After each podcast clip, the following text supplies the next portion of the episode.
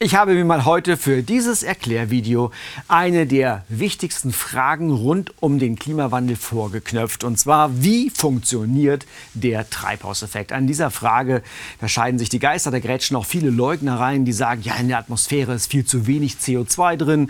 Andere holen den zweiten Hauptsatz der Thermodynamik raus und behaupten, der würde dann nicht funktionieren und so weiter und so fort. Diese Frage beschäftigt mich schon seit langem und deshalb habe ich mir mal vorgenommen, die Mechanismen dieses Treibhauseffektes bis auf Molekülebene herunterzubrechen und zu erklären. Ich versuche es zumindest mal. Fangen wir mal an mit einer Atmosphäre, hier schön dargestellt mit einer Atmosphäre ohne Treibhausgase. Also vorwiegend Stickstoff und Sauerstoff und einigen anderen Spurengasen. Was haben wir dann vorstellen, vorliegen?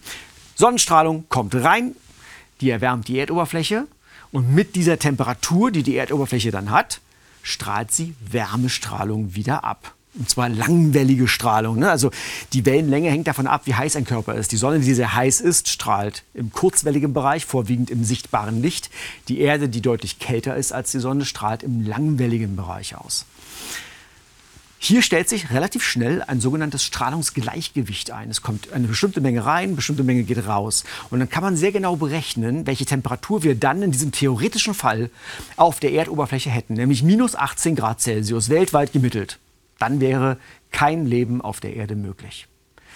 Jetzt nehmen wir mal die Realität und packen mal die klassischen Treibhausgase in die Atmosphäre, allen voran Wasserdampf. Wasserdampf ist das mit Abstand wichtigste Treibhausgas. Mehr als 60 Prozent des Treibhauseffektes kommen vom Wasserdampf.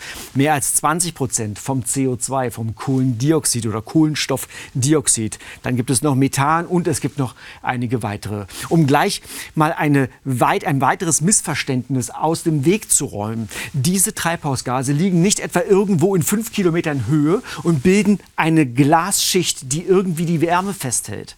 Deshalb dieses Wort Treibhaus oder Greenhouse, es ist unglücklich, weil es erklärt nicht wirklich, wie die Atmosphäre funktioniert. Diese Gase sind relativ gleich verteilt in der Atmosphäre, vor allem das Kohlendioxid, wirklich relativ gleich verteilt, bis hinauf in hohe Schichten. Sie haben vielleicht schon mal ein Modell von einem Wassermolekül gesehen. Das bildet so ein Dreieck, so einen Winkel. Das Kohlendioxidmolekül ist ein lineares Molekül. Und in Abhängigkeit von dieser Architektur der Moleküle reagieren sie auch unterschiedlich auf die Wellenlängen, auf die Strahlung, die auf sie auftrifft. Etliches von der Wärmestrahlung der Erde geht am CO2 vorbei, ohne dass es irgendeine Interaktion gibt. Nur ganz bestimmte Wellenlängen triggern das CO2-Molekül, zum Beispiel die Wellenlängen im Bereich von 15 Mikrometern. Wenn eine solche Wärmestrahlung im Bereich der Wellenlänge von 15 Mikrometer auf ein CO2-Molekül trifft, dann nimmt es diese Energie auf. Es absorbiert diese Energie, diese Wärmestrahlung. Und was passiert mit der Energie? Das CO2-Molekül fängt an zu vibrieren. Und zwar diese beiden äußeren Sauerstoffatome gehen hoch und runter. Also es beugt sich. Es beugt sich mal so nach unten, dann beugt es sich nach oben. Das geht sehr schnell und das hält auch nicht ewig an. Denn diese Energie wird relativ schnell auch wieder abgegeben. Also es gibt immer ein Aufnehmen, ein Absorbieren und ein Abgeben, ein Emittieren. Und diese Emission passiert im gleichen Wellenlängenbereich. Das heißt, es wird also wieder etwas mit 15 Mikrometer abgegeben Richtung Weltall. Aber dieses Molekül emittiert rundum. Das heißt, nur die Hälfte geht Richtung Weltall. Die andere Hälfte zurück zur Erde. Und das ist entscheidend für das Verständnis des Treibhauseffektes. Denn dieses Zurückgehende, das erwärmt natürlich dann noch einmal die Erdoberfläche. Und das passiert nicht nur einmal. Wenn wir uns das mal anschauen, die von der Erdoberfläche ausgehende Wärmestrahlung, die wird praktisch im Bereich von 15 Mikrometer, die wird praktisch schon innerhalb des ersten Meters fast komplett absorbiert. So aktiv ist das CO2 in diesem Bereich von 15 Mikrometer. Nebenbei gesagt, das ist der Bereich, wo die Erde am meisten abstrahlt. Das heißt also, nach einem Meter ist fast alles absorbiert. Dann geht es wieder los. Emission, wieder absorbieren. Emittieren, absorbieren. Das heißt, es geht in Kaskaden raus bis zum bis zur äußeren Hülle der Atmosphäre und dann wird ins Weltall abgestrahlt. Und überall, bei jedem Molekül, und jetzt gehen wir mal wieder weg vom nur CO2, bei jedem Treibhausgasmolekül wird also ein Stück der absorbierten Wärmestrahlung wieder zurück Richtung Erde geschickt.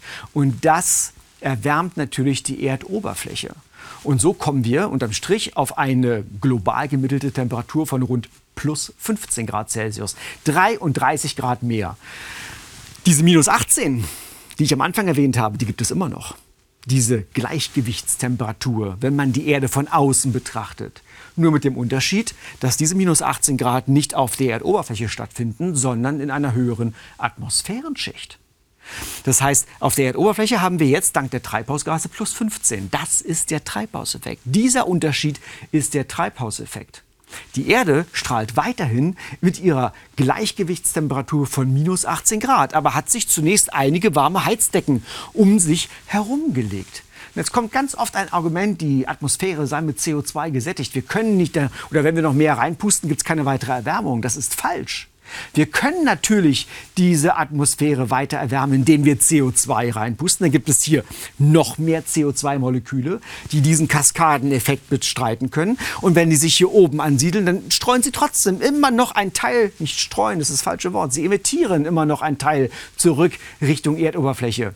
Und daraus passiert Folgendes. Wenn wir ein Grad draufpacken, also so viel CO2 reinpacken, dass es ein Grad wärmer wird, zum Beispiel auf 16 Grad oder noch ein Grad mehr, auf 17 oder auf 18 Grad, dann schiebt sich die Schicht, in der es dieses Gleichgewicht gibt, diese Temperatur von minus 18 Grad, einfach Stück für Stück weiter hinaus in höhere Atmosphärenschichten.